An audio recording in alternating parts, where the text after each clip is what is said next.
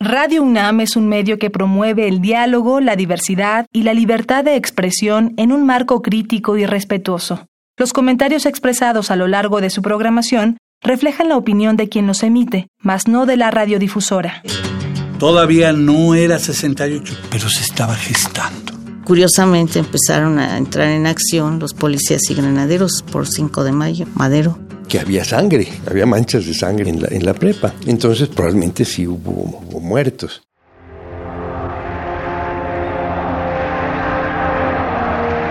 Radio UNAM presenta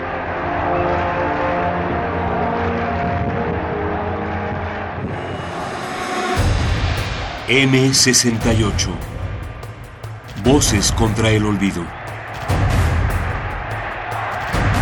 a 50 años del movimiento estudiantil.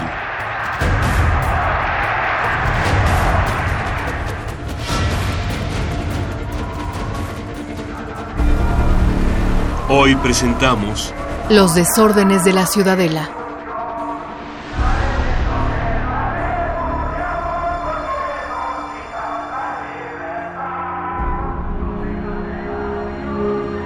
Hemos pensado que el movimiento estudiantil de 1968 comenzó gracias a un pleito trivial entre pandillas. Fue en los últimos días de julio, la Plaza de la Ciudadela, el testigo que esperaba el estallido inicial. Nosotros creemos que en realidad pudo haber sucedido en cualquier momento y en cualquier lugar, pues México era un polvorín. Los distintos actores sociales eran tigres agazapados esperando el momento de dar el zarpazo Sucedió después de un partido de fútbol americano, un partido callejero, pero en realidad tenía la forma de la macana. Entre gritos y pedradas salió una energía que ya no se podía guardar. El límite se rebasó y de la queja pasamos a la protesta, al incendio, a la huelga. Nos defendimos con piedras. Vinieron entonces la cerrazón y la bazuca.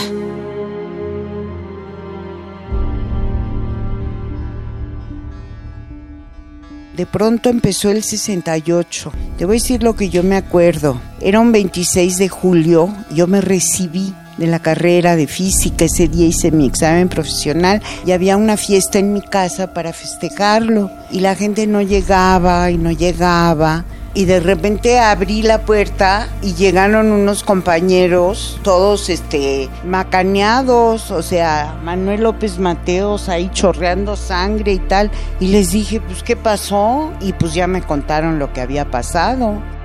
Débora Dulcin Kessler habla del día en que un cuerpo de granaderos reprimió la manifestación de protesta contra la violencia policíaca de la Federación Nacional de Estudiantes Técnicos, o FENET entre los politécnicos amargosos, inclusive hay un dicho que dice, de 68 la UNAM se quedó con la fama, nosotros nada más pusimos los muertos. Felipe Galván estudiaba química bacteriológica y parasitología en el IPN. Lo cual no es cierto porque los primeros muertos masivos y nuestros primeros desaparecidos son muchachos de la Prepa 3 y algunos solidarios con ellos que estaban atrás de la puerta centenaria de San Ildefonso. Todavía no era 68, pero se estaba gestando. Y por entonces, Jorge Martínez Almaraz, el Chale, asistía a la Escuela Nacional de Economía de la UNAM. El 22-23 pasan cosas que, como diría después de Azoras, algaradas juveniles intrascendentes. Sí, pleitos que siempre había. Los había junto a mi escuela.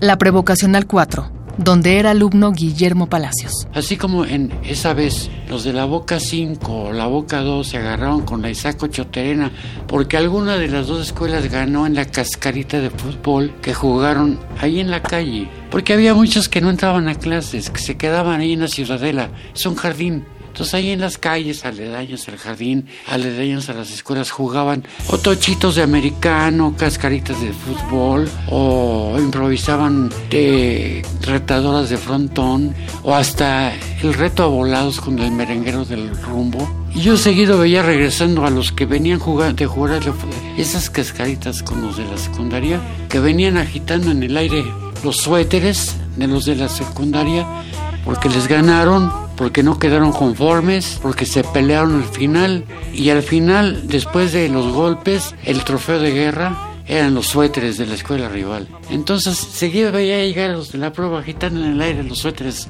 como si fueran las cabelleras de la tribu enemiga, ¿no? Así este, así venían los de la prueba y así ocurrió en la ciudadela. Pero en la ciudadela, acá ocurría tiro por viaje y nunca pasaba nada. Y en la ciudadela también muchas veces había ocurrido y nunca había ocurrido nada. Hasta esa vez que el 22, después de que se arman los trancazos, chin, de repente llegan los granaderos y todo el mundo a correr. El 23 pues, se vuelven a juntar los de la boca y no, que el desquite con los de las prepa que apedrearon la escuela y el chiste es de que llegan los granaderos la primera vez nada más así como a espantar y todo el mundo se dispersa. La segunda vez había las pandillas barrio de entonces, de ahí del rumbo de la ciudadela. Eran los araños y los ciudadelos. Entre ellos y los grupos de porros que había en las vocacionales y en la prepa, se hacían alianzas. Entonces la segunda vez que atacan los granaderos, todavía los ciudadelos y los araños desde el jardín apedrean y le avientan botellas y mugres a los granaderos y todavía algunos de Boca 5 andan por ahí y entran como horda los del cuerpo de granaderos. Total, que el lugar que más fácil se les hace entrar para, según ellos, perseguir y agarrar a los rijosos de la calle es a Boca 5. Antes habíamos, nos habíamos enterado del relajo y de la intervención policiaca en el pleito de la Choterena y la Boca 2 y 6, creo, las de la Ciudadela. Nos habíamos enterado porque, para empezar, la Isaac Choterena era incorporada a la universidad y la universidad, pues eran casi, casi nosotros, ¿no? Y el otro era el Poli. Y traíamos pleito con los del Poli porque habíamos ganado en el fútbol 46-0 o 36-0.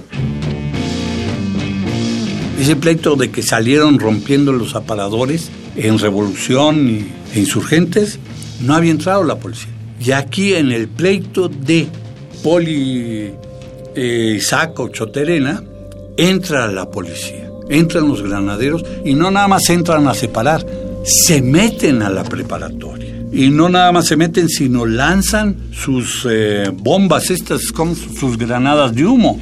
Y entonces al día siguiente aparecieron en los periódicos que este grupos de izquierda, que había habido enfrentamientos y que grupos de izquierda, yo en ese entonces, grupos de izquierda, grupos de izquierda, pues había oído hablar algo, pero no tenía idea que se organizaran para crear pleitos, ¿no? Desde el inicio, las declaraciones oficiales buscaron responsabilizar al Partido Comunista Mexicano y organizaciones afines por los disturbios estudiantiles. En esa época, Elba Pérez Villalba estudiaba en la Prepa 6 y militaba en dicho partido. Pues nos enteramos en primer lugar eh, con el conflicto que pasó en la, Ciudadela, ¿no? Cuando entran los granaderos a la vocacional de la Ciudadela. En ese supuesto enfrentamiento que hubo entre la Isaac Choterena, una privada, una preparatoria, tengo entendido, privada con los con los estudiantes de la vocacional, aunque según otras historias no eran estudiantes, eran porros del Politécnico. Al final los granaderos entran a la boca de ahí y eso fue un detonante, uno de los detonantes.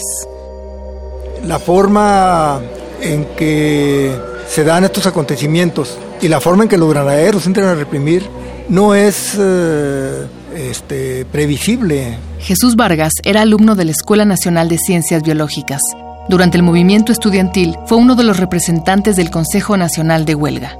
Hay mucha sospecha de que intervinieron otras fuerzas y no sería nada extraño, ¿verdad? De que algún día se sepa, ¿verdad?, que hubo premeditación. La que empezó todo fue la Boca 5. Como ahí se metieron los granaderos, se indignaron los estudiantes de la Boca 5, todavía con un comité feneto, van con la organización que los representa y le reclaman hacer una manifestación de protesta. Por un lado, los del Politécnico habían organizado una manifestación de Santo Tomás, sería, al Zócalo, porque se metieron al poli. Martínez Almaraz. Y por el otro lado, los universitarios de izquierda, socialistas, habían organizado la conmemoración de la Revolución Cubana. Pues yo no iba ni a uno ni a otro, porque ni era politécnico, ni era de izquierda o socialista o de algún grupo de estos, yo estaba en el teatro. Viene lo de la ciudadela y no pasa nada en mi escuela, porque quien llama a una manifestación de protesta es la FENET. Tanto en la Boca 7 como en ciencias biológicas, la FENET era un amargo recuerdo del pasado.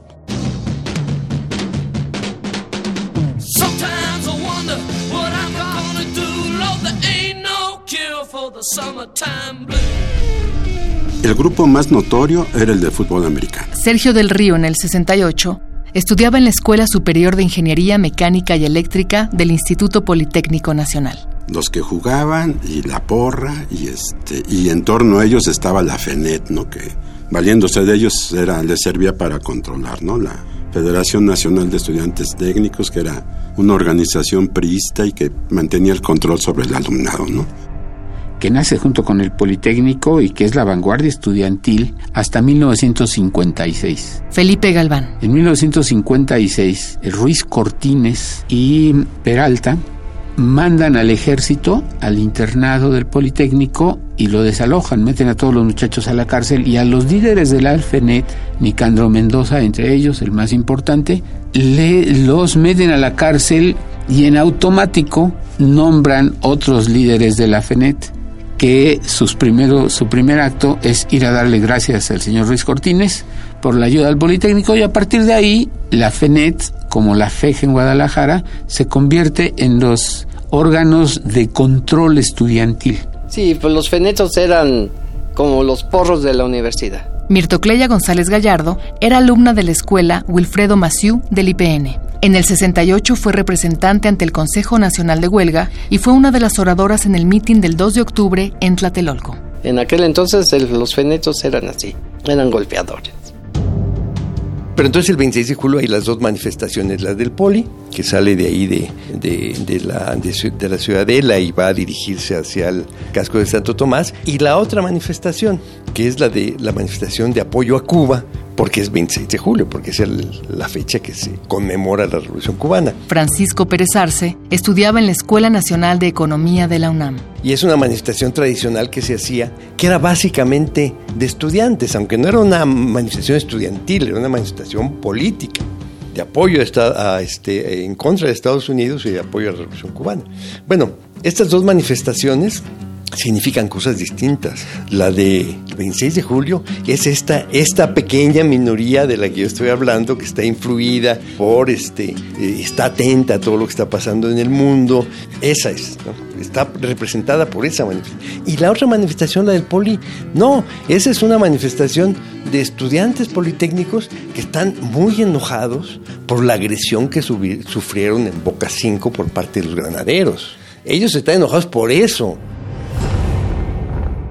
Llegando al Monumento a la Revolución empieza el zipizape. Los grupos disidentes de la FENET en el Monumento a la Revolución empiezan a cuestionar a voz en cuello ¿a qué vamos al casco? ¿Ante quién vamos a protestar ahí si los que mandan a estos perros están en el Zócalo? Ahí es el Departamento del Distrito Federal. La policía depende de ahí. Ellos son los jefes de la policía.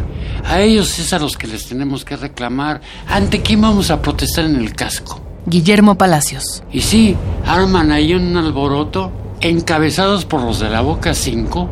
Los de la Boca 5 de verdad que estaban indignados. A ellos los golpearon y les están haciendo ver ahí en el casco ante quién. Vamos al Zócalo. No sabíamos lo que podía pasar, nunca se había intentado.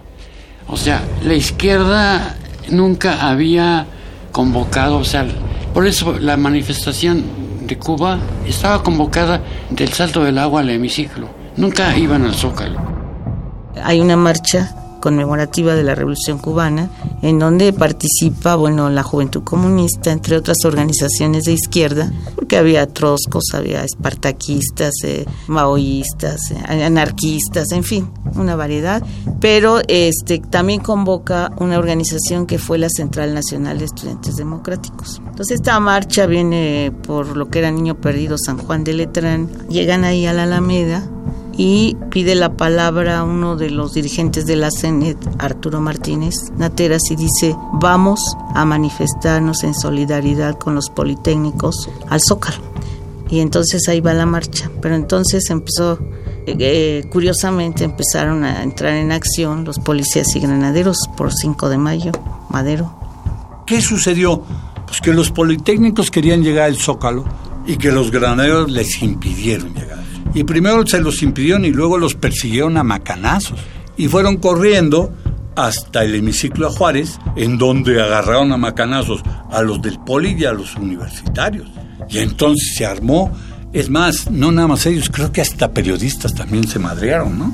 Yo llegué hasta Palma el 5 de mayo, ya no se podía pasar. Eran, estaban así, como pared en la calle hacia el Zócalo. Paran ahí los granaderos, cierran el paso vemos que ya ni siquiera tampoco forma de regresar porque nos bloquean en las dos calles. O sea, no era un contingente tan grande. Entre Palma y Bolívar quedó encerrado en la calle de Madero y empiezan a comprimir. O sea, la barrera que cerró atrás empieza a avanzar, golpeando a los que están hasta atrás. Y los que estamos hasta adelante ya no vemos para dónde avanzar. Entonces de repente los granaderos abren un pequeño pasillo entre, entre la barrera de granaderos y el muro para que por ahí, en la esquina de Palma, podamos empezar a salir, pero obviamente sin la respectiva dosis de macanas cada quien. ¿no? Nos empiezan a llover, ahí vamos tapándonos y, y ya una vez pasado el, el cerco ese, a buscar dónde refugiarse dimos la vuelta, nos, este, ahí nos metimos en una librería, pero después nos dimos cuenta, así corriendo todo esto, que se sigue la policía ya abiertamente sobre 5 de mayo. Elba Pérez. Pues ahí entramos, luego este estaba todo el mundo, pues salimos, no salimos, ¿qué hacemos, no? Ahí en esa librería eh, resguardados. Total que nos decidimos como tres o cuatro y llegamos hasta Madero. Veo que todavía no cierran la cortina de una librería, la Zaplana está ahí todavía, y ahí nos metemos. Ahí nos resguardamos un rato, porque ya estaban cerrando, logramos entrar, y ahí una vez que ya no se oye tanto griterío y tanto en la calle, los mismos encargados de la librería se asoman, abren y nos dicen ya pueden salir. Igual vimos que estaba cerrado con policías, toda una pared de policías para entrar al Zócalo. Dimos la vuelta de regreso sobre Madero. Y bueno, ahí había unos jaloneos con granaderos y algunos jóvenes, ¿no? Y seguimos corriendo y, pasó un autobús, yo no sé, de milagro o qué hacía, este, y nos subimos en el autobús y así salimos de ahí. Se oye todavía el griterío por el lado de la Alameda. Guillermo Palacios. Y bueno, muchos de los que nos golpearon ahí en la esquina de Madrid y Palma, unos te digo nos metimos en la librería esa plana, a otros le corrieron hacia la, acá del lado de eh, las otras calles, a Justo Sierra, y llegaron al, barrio universitario.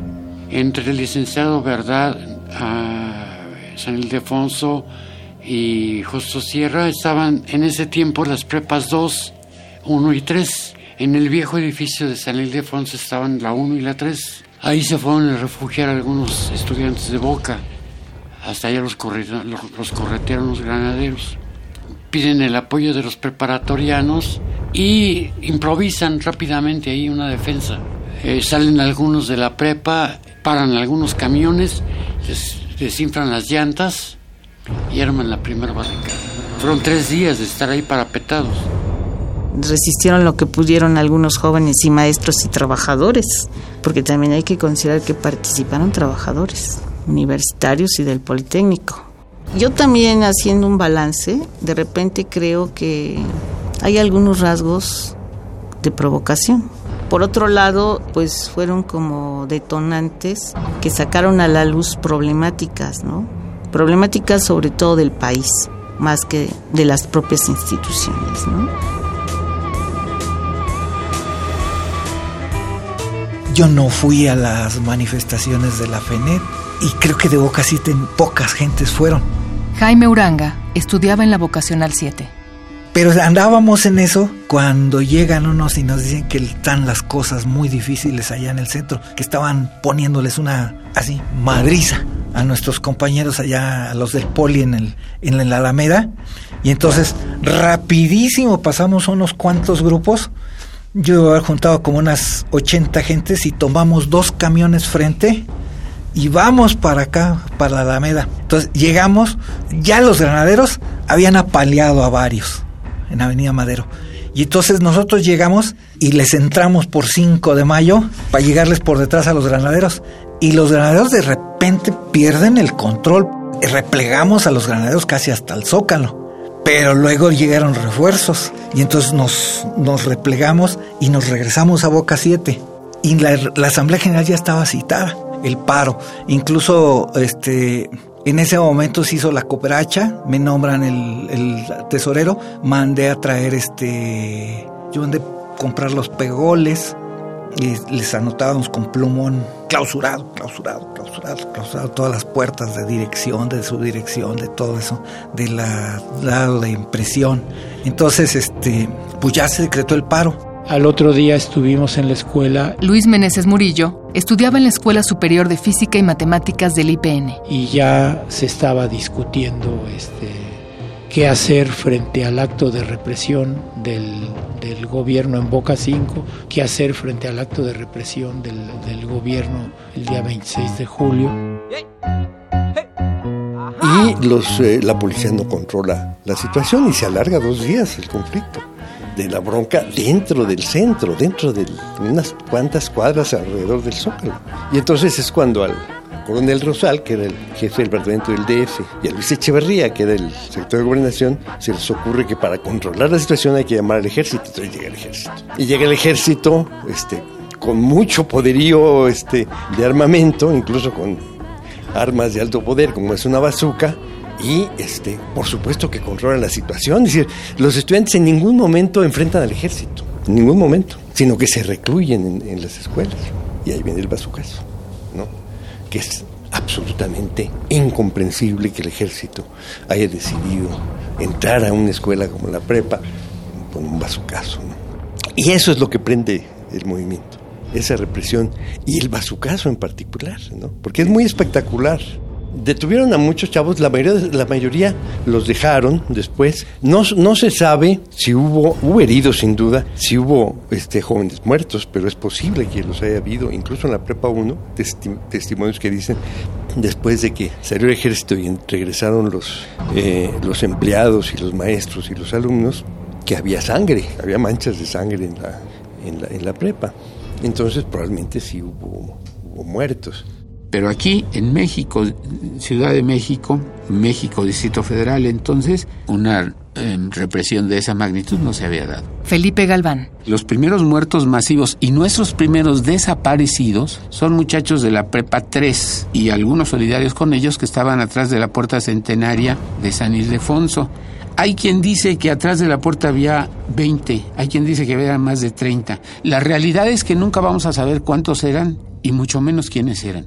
Hicieron una limpieza sensacional en unas horas el ejército y ahí no pasó nada, más que sacaron a los alborotadores que estaban agitando. ¿no? Llama la atención que Díaz Ordaz en ese momento está en Guadalajara. Díaz Ordaz de, desde allá, al otro día del bazucazo dice, tiendo mi mano para ti. Tú decías, hijo de tu madre, ¿cuál, ¿cuál mano se acabas de tirar un bazucazo? Pero de lo que estoy más orgulloso de esos seis años es del año de 1968 que me permitió servir y salvar al país. Les guste o no les guste, con algo más que horas de trabajo burocrático, poniéndolo todo. Vida, integridad física, horas, peligros, la vida de mi familia, mi honor, el paso de mi nombre a la historia. Todo se puso en la balanza. Díaz Ordaz hasta el último momento asumió todo pero parece ser que la mano negra ejecutora no era Díaz Ordaz. Es muy probable que en esa reunión de los tres el bazucazo haya sido decidido a incitación de Echeverría. Entonces, ahí sobreviene algo. ¿Qué se jugaba más allá del movimiento estudiantil? La sucesión presidencial. En el 68, Luis Echeverría era secretario de Gobernación. En 1970 asumió la presidencia con el 85% de los votos. Lo respaldaron el PRI, el Partido Popular Socialista y el Partido Auténtico de la Revolución Mexicana. Su único opositor fue Efraín González Morfín, del Partido Acción Nacional. Y esta decisión fue anunciada como una decisión no tomada por Díaz Ordaz, lo cual sabemos que eso es imposible, sencillamente, sino tomada por el secretario de Gobernación, Luis Echeverría, el jefe del Departamento del Distrito Federal, Corona del Rosal, y el Procurador General de la República. Pablo Gómez estudiaba en la Escuela Nacional de Economía de la UNAM. Con Echeverría y Corona del Rosal, el procurador aludido era Julio Sánchez Vargas. Ellos se presentan ante los medios y dicen eh, ser eh, quienes tomaron la decisión de poner orden en el centro de la ciudad y recuperar el edificio de San Ildefonso para la universidad. Al otro día se llamó a la manifestación y no me acuerdo si al otro día o dos días después estábamos en la manifestación, estábamos en CEU. Los politécnicos en CEU, eso de 67 para atrás era inusitado. A la protesta se contestó con represión, ya que se hizo abuso de la fuerza. Parece que no se puede hacer otra cosa que aplicar más fuerza. Así, de los granaderos pasamos a los soldados. De la macana y los gases a la tanqueta, el cañón, la bayoneta y la pólvora. La violencia se despliega como en tantas otras ocasiones, pero ahora resistimos. La puerta destruida abre otra puerta, una que nadie esperaba que pudiera abrirse.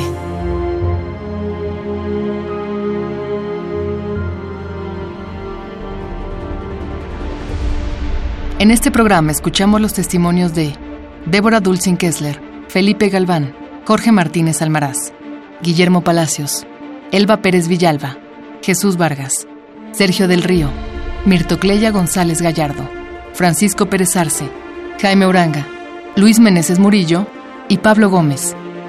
En nuestra siguiente emisión, el rector Barro Sierra. El hecho de la bazuca, el hecho del bazucazo, unifica a todo el mundo. Antes de que terminara el mes de julio entramos en huelga la mayoría de las escuelas del Politécnico y ahí sí tal parece que Boca 7 fue la que, la que encabezó el, la decisión de las huelgas. Ay, fue muy emocionante cuando marchamos con el rector. Voces, Indira Meneses y Gisela Ramírez. Coordinación de Difusión Cultural, Dr. Jorge Volpi. Coordinación General, Jaime Casillas Ugarte. Producción, Diego Ibáñez y Omar Tercero. Asesoría, Maripaz Jenner. Entrevistas, Jessica Trejo. Guión, Gerardo Zapata y Andrea González. Asistencia de producción, Héctor Castañeda. Investigación, Jan Tardif y Patricia Palacios. Operación técnica, Rafael Alvarado. Esta fue una coproducción entre Radio UNAM y el Centro Cultural Universitario Tlatelolco.